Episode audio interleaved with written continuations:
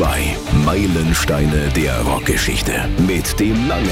Servus zusammen. Wir lassen hier die Nadel mal wieder in die Rille fallen. Brian Adams und sein mit Abstand größter Meilenstein erwarten euch. Reckless von 1984. Für mich so ein bisschen der kanadische Gegenpart zu Bruce Springsteens Born in the USA. Ein bisschen weniger politisch, weniger melancholisch und dafür mit dieser typischen jugendlichen Leichtigkeit versehen, die er dann über zehn Jahre später ja beispielsweise auch ganz konkret im Song 18 Till I Die besungen hat. Ja, bis heute hat er sie sich beibehalten, der Brian Adams, und äh, scheint irgendwie mit allem im Einklang zu leben. Zwei Töchter, eine 20 Jahre jüngere Frau, er lebt vegan, fotografiert Topmodels oder berühmte Bands und dann ist da natürlich noch dieses kleine Feld namens Musik. Also auf uns warten massenweise Klassiker, die man als Kind der 80er wohl problemlos blind mitsingen kann. Macht euch bereit für eingängige Melodien, schmackhafte Gitarrenriffs, kreative Refrains und jede Menge 80er Power. Los geht's mit Brian Adams und One Night Love Affair. Hier geht's offensichtlich um ein One-Night-Stand, aus dem womöglich mehr werden könnte. Regenbogen 2 hier.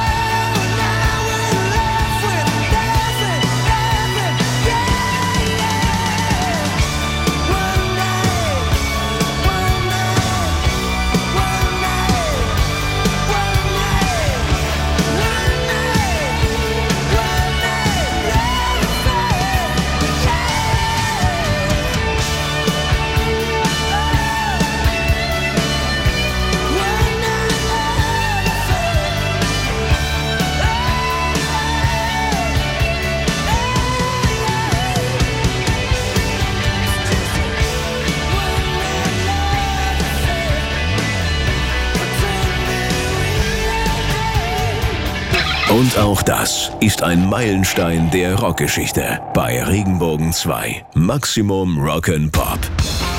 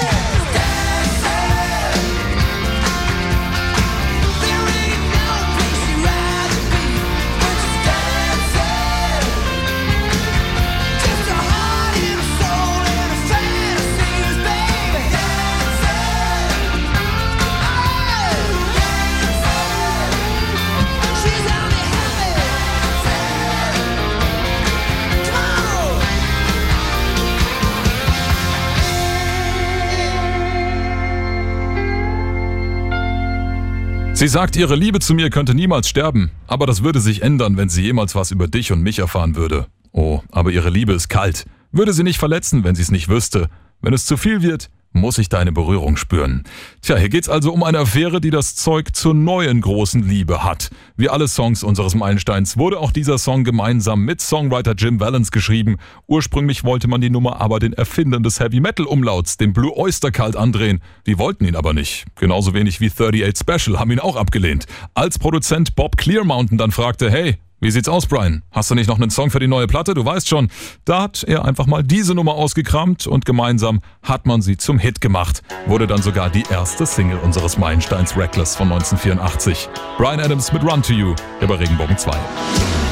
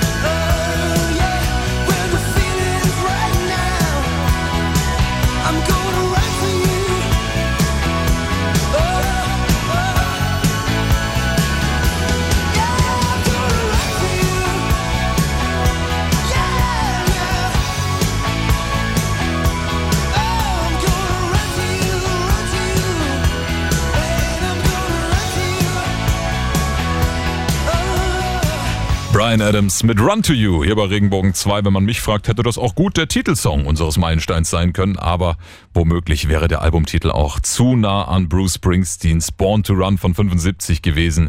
Wie dem auch sei, Brian Adams ja ein Mann, der schon in über 30 Ländern Nummer 1 Hits in den Charts landen konnte und sich auch immer wieder sozial engagiert, egal ob jetzt für die Rettung der Wale, die Linderung von Hunger und Not weltweit, wie zum Beispiel beim Benefizkonzert für die Tsunami-Opfer im Jahr 2004, dann die Rettung des Regenwaldes, Tierwohlorganisation und so weiter und so fort. Einfach ein Kerl, der offenbar verstanden hat, dass wir hier eigentlich bereits im Paradies leben. Wir behandeln es nur einfach viel zu schlecht.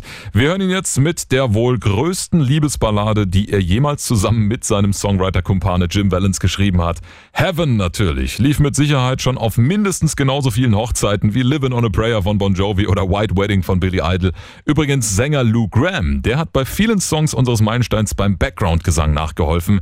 Adams hatte zuvor mal bei Foreigner ausgeholfen, als einige Background-Sänger sich krank gemeldet hatten. Regenbogen 2 hier, jetzt mit Brian Adams und Heaven.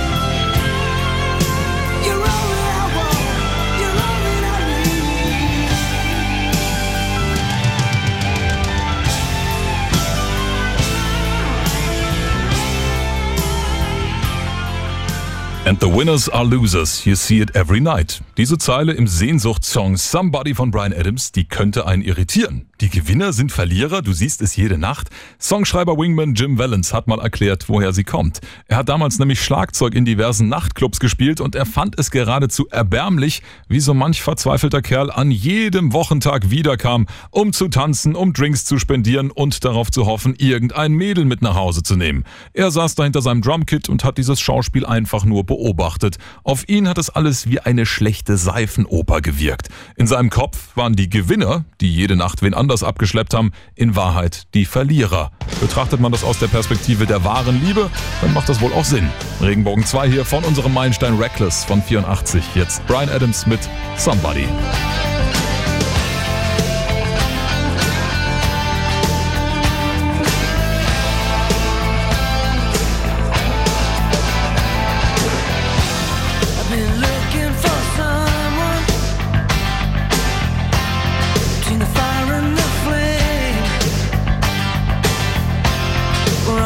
Looking for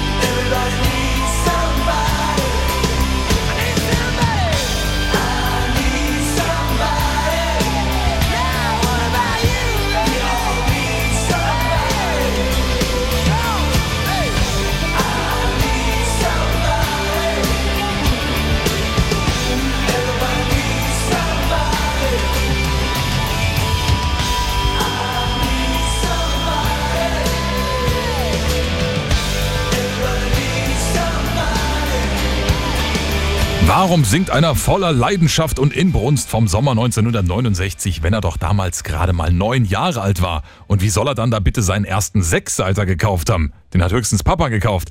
Naja, bis heute sagen wir Radio Fuzis ja immer, dass der Song eben nicht vom Jahr 1969, sondern von der beliebten Sexstellung handelt. Aber das stimmt so auch nicht ganz. Brian Adams ist bekanntlich nicht nur Veganer und Tierrechtsaktivist, Fotograf und Schauspieler. Nein, er ist auch Gentleman und deshalb hat er das natürlich alles etwas charmanter formuliert und gesagt, für mich war die 69 eine Metapher fürs Liebemachen. Es ging nicht ums Jahr. Ja, das hätten wir jetzt also endlich abschließend geklärt. Es geht also um den Sommer des Liebemachens. Hier ist Brian Adams mit Summer of 69 von unserem Meilenstein Reckless aus dem Jahr 1984 bei Regenbogen 2. I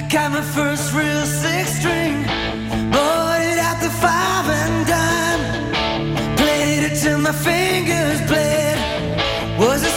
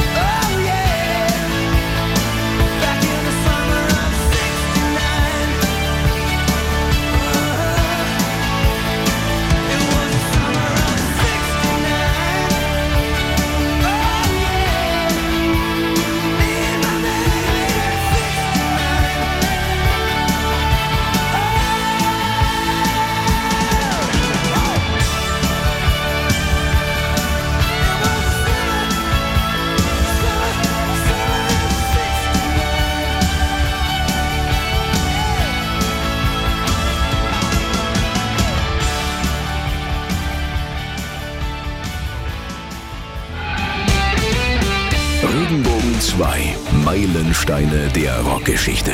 Mit dem langen. Es war der ganz große, der endgültige Durchbruch für Brian Adams. Sein viertes Album Reckless von 1984 muss sich für ihn damals fast surreal angefühlt haben. Dieser Wahnsinnserfolg, er war auch der allererste Künstler, dem es gelungen ist, in Kanada alleine über eine Million Platten zu verkaufen. Okay, die haben jetzt nicht so viele Einwohner, noch nicht mal halb so viele wie wir in Deutschland, aber trotzdem. War damals eben ein Rekord und hat sich sicherlich gut angefühlt für ihn. Weiter geht's mit der Reckless von 84. Hier ist Brian Adams mit Kids Wanna Rock bei Regenbogen 2.